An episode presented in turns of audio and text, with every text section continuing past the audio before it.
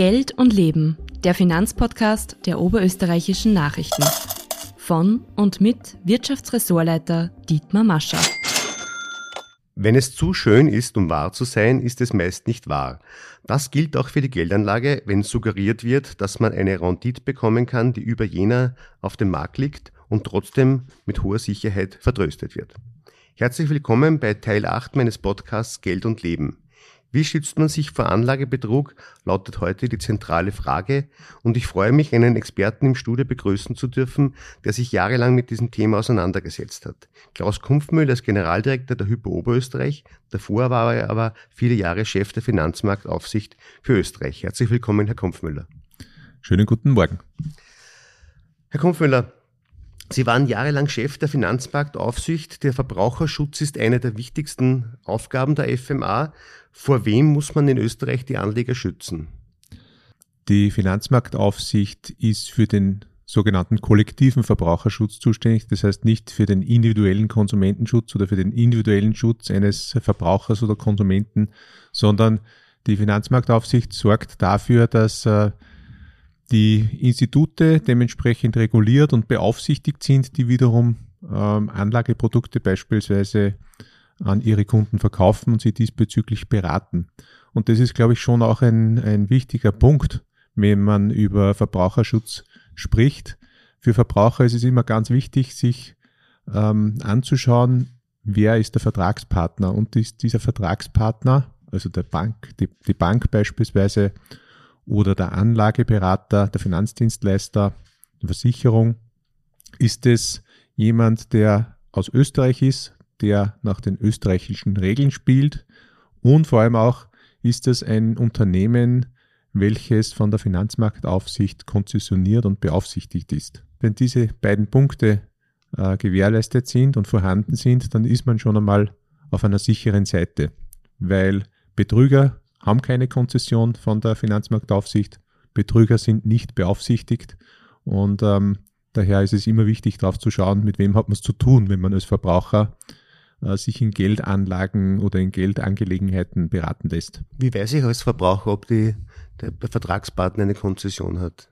Das ist ganz einfach. Da gibt es eine Webseite der FMA, fma.gv.at und da kann man sich anschauen, welche Unternehmen es gibt, die konzessioniert sind. Also kann man ganz einfach eine Suchfunktion verwenden und da sind alle Unternehmen, die konzessioniert sind oder lizenziert sind, sind da angeführt. Wenn man es nicht findet, ist es eher, eher, eher problematisch. Ist eher problematisch, da sollte man eher in die Recherche noch tiefer hineingehen. Mhm. Ähm, es gibt aber auf, der, auf, dieser Homepage auch die Möglichkeit, dass man es als Anleger oder als Konsument äh, etwas der FMA meldet. Äh, wie, wie, wie funktioniert das? Sie meinen wahrscheinlich die Whistleblower-Funktion. Das ist eine Funktion, ähm, um bestimmte Dinge, ähm, die einem negativ aufgefallen sind oder wo man Vermutungen hat, dass etwas nicht stimmt, bei einem beaufsichtigten Unternehmen, bei einer Bank, anonym melden kann. Und die Finanzmarktaufsicht ist dann verpflichtet, diesen Hinweisen äh, im Detail nachzugehen. Und äh, es ist so gestaltet, dieses System, dass man absolut anonym dort äh, Dinge angeben kann, äh, Sachverhalte eingeben kann, nicht nachvollzogen werden kann, wer das eingegeben hat. Das ist auch, glaube ich, wichtig. Und ähm, ich kann mich erinnern, da waren so im Jahr so 150 bis 200 Whistleblower-Anzeigen vorhanden und viele davon haben auch eine Substanz gehabt und denen sind wir als Finanzmarktaufsicht dann nachgegangen. Ist klar. Was waren denn in Ihrer Zeit als FMA-Chef die spektakulärsten Fälle, äh, mit denen Sie sich befassen mussten? Ähm, Im Anlagebetrug gab es, äh, kann ich mich erinnern, einige ganz spektakuläre Fälle, zum Beispiel Optioment mhm. ähm, war ein Betrugs, eine Betrugsmaschine, ein Betrugsmasche im Zusammenhang mit Bitcoin, mit Kryptowährungen. Ähm, da gab es äh, sehr, sehr viele, hunderte Geschädigte in Österreich. Da wurde einfach betrügerisch vorgegangen. Den Leuten wurde das Geld aus der Tasche gezogen, denen wurde versprochen, sie erzielen Renditen bis zu 5% pro Woche oder pro Monat. Also wenn man sich das hochrechnet, das ist ein Wahnsinn. Da müssten eigentlich sowieso sofort die Alarmglocken läuten. Das wurde den ähm, Verbrauchern in Veranstaltungen, die so sektenartig fast äh, durchgeführt worden sind, äh, näher gebracht und es wurden sehr, sehr viele Österreicherinnen und Österreicher geschädigt. Ein zweiter Fall, der mir in Erinnerung ist, ist Kids Venture. Ist vielleicht äh, auch noch ein Begriff. Äh, da wurde groß Werbung gemacht im Zusammenhang zum Beispiel mit dem Hahnenkammrennen in Kitzbühel. Da wurde dann von Privatanlegern Geld eingesammelt. Es wurde ihnen versprochen, 9%, 7% äh, Rendite pro Jahr. Und äh, das Unternehmen ist kurz danach insolvent geworden und es hat einige Anleger gegeben, die geschädigt worden sind. Mhm. Sie haben schon die Kryptowährung, Kryptoassets angesprochen. Kryptowährungen sagen, sagen die Banker ja nicht so gern. Äh, mit Kryptoassets wurden ja auch große Versprechungen gemacht, aber das ist ja nicht äh, prima facie oder auf den ersten Blick äh, illegal, sondern das sind ja auch durchaus legale Geschäfte, die abgeführt werden. Äh, wie, wie stehen Sie dazu?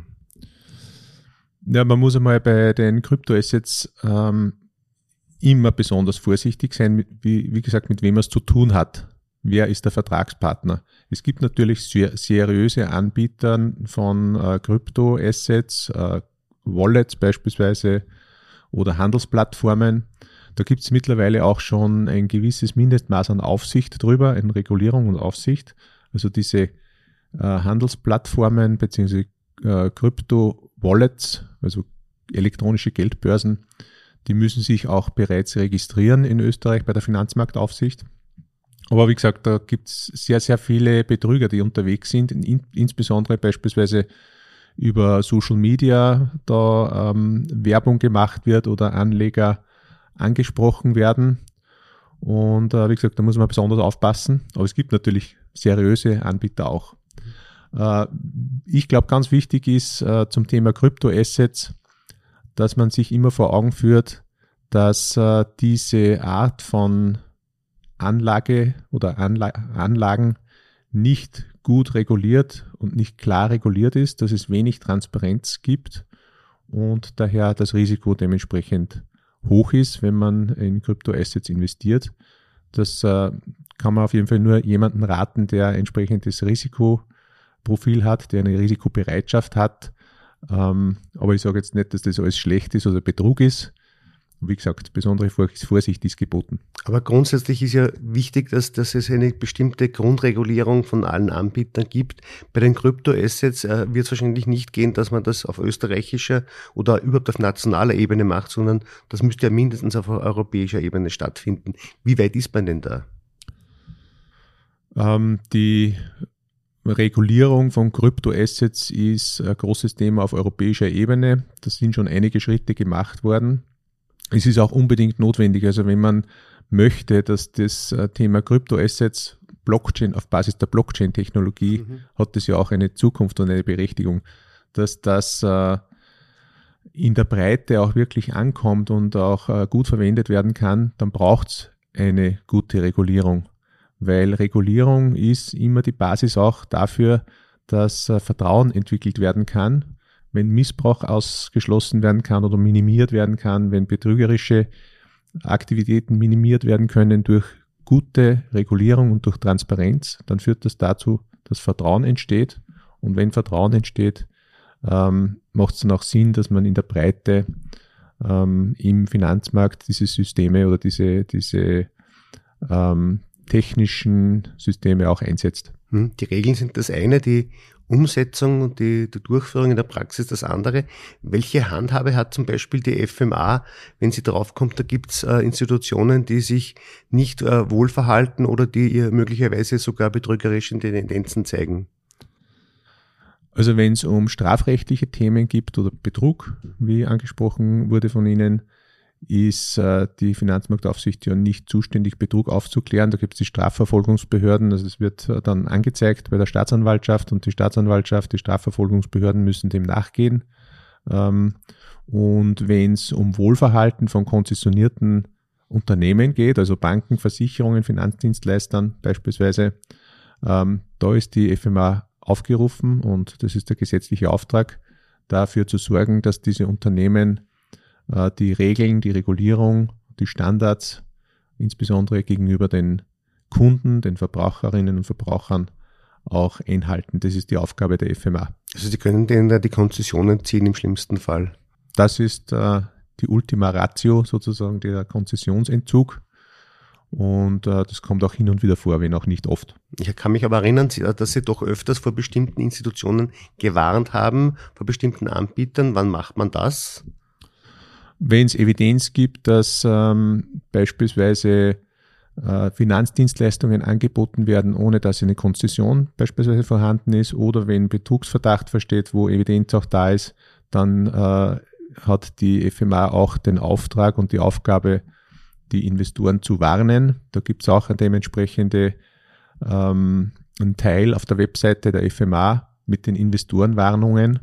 Und das ist natürlich auch anzuraten, wenn man in beispielsweise Kryptoassets investiert, dass man auch äh, mal nachschaut, ist dieser Anbieter möglicherweise auf einer Warnliste der FMA oder vielleicht auch in Deutschland bei der BaFin. Gibt es auch diese Warnlisten und äh, da sollte man auf jeden Fall recherchieren. Mhm. Es gibt in Österreich die Finanzmarktaufsicht und es gibt aber auch die österreichische Nationalbank, also zwei sehr wichtige Institutionen, die beide sehr groß sind. Warum braucht es beide, um, um äh, möglicherweise die Anleger zu schützen? Naja, die Nationalbank ist auf der einen Seite für äh, die Wahrung der Finanzmarktstabilität äh, zuständig. Also sozusagen im großen Bereich der Finanzmarktstabilität äh, zu schauen, ob alles im Lot ist und wenn es notwendig ist, dass man auch gegensteuert. Und die Nationalbank hat die Aufgabe, die Banken zu prüfen, das heißt tatsächlich auch vor Ort Prüfungen oder auch Offsite-Prüfungen zu machen auf Basis der Daten, die die Banken abliefern. Äh, die Nationalbank hat aber keine Rolle in Bezug auf beispielsweise Wertpapiergeschäfte von Banken. Das ist rein Aufgabe der Finanzmarktaufsicht. Also in der Bankenaufsicht gibt es eine Zusammenarbeit zwischen ÖMB und FMA, äh, zum Beispiel in der Versicherungsaufsicht oder in der Aufsicht über die Börse oder Finanzdienstleister, die Wertpapiere beraten, hat die ÖNB keine Rolle. Okay. Äh, es kann ja aber auch passieren, dass konzessionierte Unternehmen äh, betrügerisch agieren. Wir hatten ja den Fall im Burgenland mit einer relativ kleinen Bank, die sehr große Summen abgezogen hat und, und, und wo man sich fragt, wo die, die geblieben sind. Und da ging es darum, wer hat denn jetzt überhaupt die Verantwortung dafür von der Aufsicht gehabt, dass, äh, dass das überhaupt passieren konnte. Wie sehen Sie das retro, retrospektiv? Ja, die, ähm, ich sag, wenn es kriminelle Energie gibt in einer Bank, dann äh, kann auch die beste Aufsicht es nicht äh, verhindern oder ist nicht in der Lage, ähm, kriminelle Machenschaften per se aufzudecken. Da gibt's ja Institutionen, Aufsichtslevels, äh, ähm, die noch viel näher dran sind als die Finanzmarktaufsicht oder die österreichische Nationalbank. Weil in erster Linie gibt's in der Bank einmal immer ein Vier-Augen-Prinzip. Dann gibt's eine interne Revision, die drauf, die unabhängig arbeiten muss ähm, und die sich die Kontrollsysteme zum Beispiel oder die Systeme auch anschauen muss. Und äh, die nächste Instanz ist der Aufsichtsrat. Der Aufsichtsrat einer, einer Bank hat die Aufgabe, die Geschäftsführung, die Geschäftsleitung und die Geschäfte der Bank zu überwachen. Dann gibt's natürlich den Bankprüfer, den Jahresabschlussprüfer, äh, die Wirtschaftsprüfungskanzleien, die den Jahresabschluss überprüfen, genau auch in die Bank hineingehen, jedes Jahr sich äh, das Rechnungswesen und so weiter anschauen müssen und auch dann den Jahresabschluss kontrollieren und testieren. Und erst die nächste Stufe äh, ist die externe Finanzmarktaufsicht mit der ÖMB gemeinsam. Das heißt, dass in diesem Fall äh, haben wahrscheinlich alle der, der genannten äh, Fehler gemacht. Und das Wesentliche ist aber, dass es ein Kriminalfall ist, ist und dass die dortigen Geschäftsleiter kriminell gehandelt haben, in Wahrheit die Bank ausgeraubt haben. Mhm. Aber auch da war es ja interessant, weil diese Bank hat immer höhere Habenzinsen gezahlt als alle anderen Banken. Jetzt nicht exorbitant, aber es war doch, wenn man es im Nachhinein sich anschaut, doch interessant, dass eine kleine Bank so hohe Zinsen zahlen konnte. Müssen da nicht auch die Alarmglocken schrillen bei einer, bei einer Aufsicht? Ähm, in erster Linie müssen einmal die Alarmglocken oder muss einem bewusst sein als Anleger, dass man, wenn man höhere Zinsen kriegt, auch ein höheres Risiko damit verbunden ist. Und wenn eine Bank höhere Zinsen zahlt, heißt das noch lange nicht äh, automatisch, dass hier kriminelle Machenschaften äh, im Hintergrund stehen. Also aus rein aufgrund dessen, dass eine Bank etwas höhere Zinsen zahlt über Jahre zugegebenermaßen, heißt es noch lange nicht, dass das äh, ein Kriminalfall ist. Mhm. Sie, sind, Sie waren lange FMA-Chef, Sie sind jetzt seit drei Jahren Generaldirektor der Hypo Oberösterreich. Also Sie kennen also die Seite der, der prüfenden und regulierenden äh, Aufsicht und auf der anderen Seite der geprüften Bank. Äh, ich höre von vielen Bankern, dass die, die Regulierungen und die Formvorschriften viel zu streng und viel zu bürokratisch sind. Sie kennen beide Seiten. Äh, was stimmt jetzt? Ähm, eine strikte und strenge Regulierung des Finanzsystems ist unbedingt notwendig.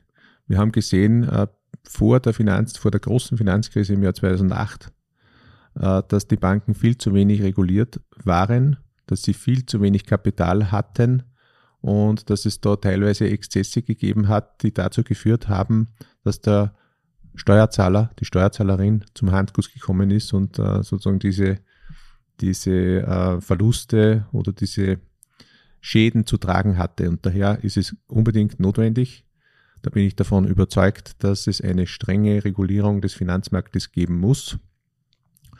Und äh, in Verbindung damit ähm, sind ja diese ähm, Regulierungen verschärft worden ab 2009, also in den letzten 10, 12 Jahren. Und ähm, da ist sicherlich auch manchmal übers Ziel hinausgeschossen worden und ähm, bei manchen Regeln fragt man sich, ist das nur Bürokratie oder hat, hat das auch einen Sinn? Und daher glaube ich schon, dass äh, der Gesetzgeber auf europäischer Ebene und auch auf österreichischer Ebene gefordert ist, dass man diese Regeln permanent überprüft und schaut, wo gibt es Dinge, die nur, nur, Bürokratie sind, die zur Sicherheit des Finanzsystems nichts beitragen. Da gibt es das eine oder andere, das äh, ist sicher so. Aber im Großen und Ganzen ist eine strenge Regulierung des Bankensystems, des Finanzsystems insgesamt gerechtfertigt, notwendig und natürlich führt es auch zu Bürokratie. Einen Punkt äh, möchte ich auch noch äh, sagen, wenn es um die Frage der Regulierungen im Hinblick auf Transparenz gegenüber Kundinnen und Kunden geht, finde ich diese Regulierung auch wichtig, ähm, weil Transparenz und Fairness gegenüber dem Kunden einer Bank äh, ist ganz wichtig für das Vertrauen. Das Vertrauen der Kundinnen und Kunden gegenüber dem Finanzsystem. Also wenn man über Dinge transparent informiert, zum Beispiel wie die Geschäftstätigkeit ist, welche Risiken, welche Chancen mit bestimmten Produkten verbunden sind, das ist ganz, ganz wichtig für das Vertrauen. Und das Vertrauen ist die wichtigste Währung für das Finanzsystem, für das Bankensystem die Botschaft höre ich wohl, wenn ich aber Kunde bin und einen Vertrag mit einer Bank abschließe, ob es ein Kreditvertrag ist, ob es Wertpapiere sind, dann bin ich zunächst einmal mit ganz viel Papier konfrontiert, das ich unterschreiben muss. Das, und wenn, wenn, man, wenn man ehrlich ist, das liest sich ja keiner wirklich genau durch. Äh, das ist, das, ist das nicht eine Scheintransparenz? Ich habe vorher schon gesagt, äh, in gewissen Bereichen gebe ich Ihnen natürlich recht, dass auch Bürokratie damit verbunden ist oder möglicherweise auch Scheintransparenz.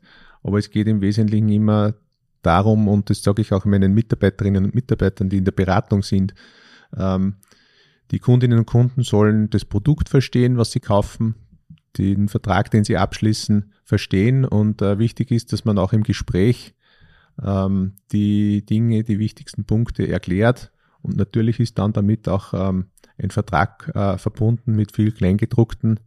Äh, das ist leider so, aber auf der anderen Seite wenn Sie in andere Bereiche schauen, wie zum Beispiel, wenn Sie über das Handy gewisse Verträge abschließen, wo Sie einfach äh, ein Hackerl setzen oder ein X setzen, weil Sie eh die allgemeinen Geschäftsbedingungen und so weiter äh, gelesen haben, da ist ja nichts anderes.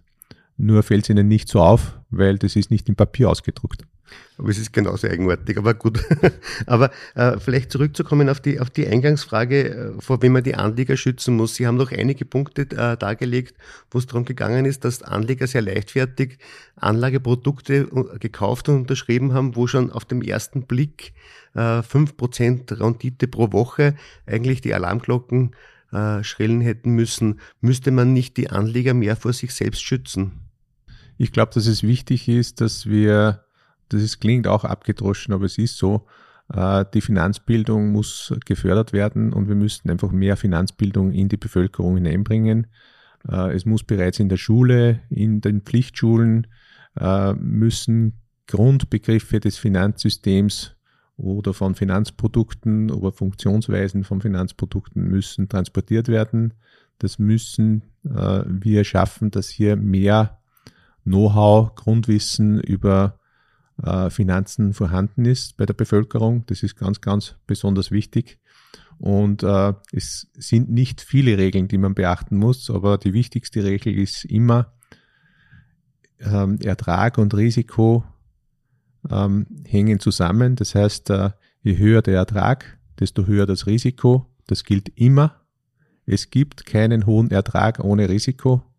Das ist die wichtigste Regel, die man sich merken muss. Und wenn man das beherzigt als Verbraucher und als Anleger, dann ist man im Prinzip schon auf der sicheren Seite.